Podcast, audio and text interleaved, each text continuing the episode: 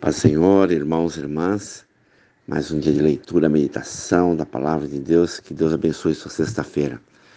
O texto de hoje traz uma verdade, o começo de uma caminhada em Atos dos Apóstolos, aonde eles seriam levados para o desafio de posicionar, de ter uma atitude diante da adversidade. Vamos ler Atos dos Apóstolos, capítulo 1, versículo 1. Escrevi primeiro o livro a Teófilo, relatando todas as coisas que Jesus começou a fazer e ensinar, até o dia em que, depois de haver dado mandamentos por intermédio do Espírito Santo, os apóstolos que escolhera, foi elevado às alturas. A este também, depois de ter padecido, se apresentou vivo, com muitas provas incontestável, aparecendo durante quarenta dias e falando coisas concernente ao reino de Deus. E começando com ele, determinou que não se ausente de Jerusalém, mas que espere a promessa do Pai, a qual disse ele: De mim ouviste, porque João, na verdade, batizou com água, mas vós sereis batizado com o Espírito Santo, não muito depois desses dias. É maravilhoso a gente entender e compreender a obra do Pai. Jesus andou três anos com eles, mostrando, ensinando, capacitando, abrindo a mente para preparar o coração deles para receber o poder do Espírito Santo.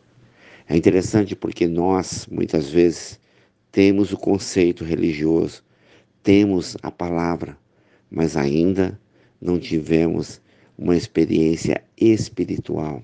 A convicção espiritual é determinante, porque o próprio Espírito habita em nós, trazendo a verdade, a convicção que somos filhos de Deus e que temos a graça e o poder e dons dados por Deus para realizar essa obra.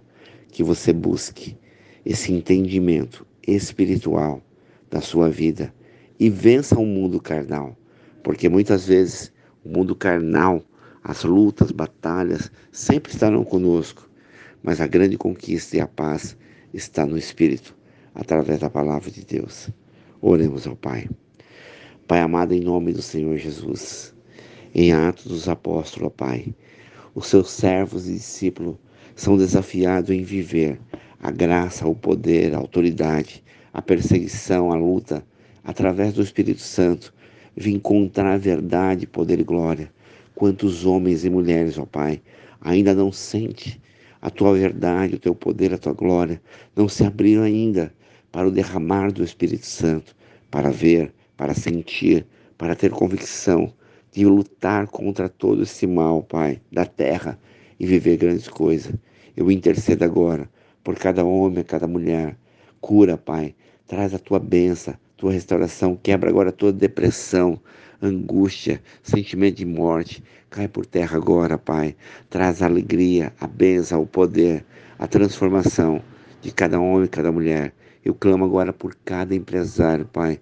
Abençoa essas empresas, traz sustentação, sabedoria, direcionamento para os empresários a cada dizimista ofertante, a cada trabalhador, a cada homem, a cada mulher, ó Pai, a cada filho, filha que vai para a escola. Abençoa agora, quebra agora todo mal, todo roubo, toda situação, ó Pai. Dá a tua bênção sobre cada lar, sobre cada família.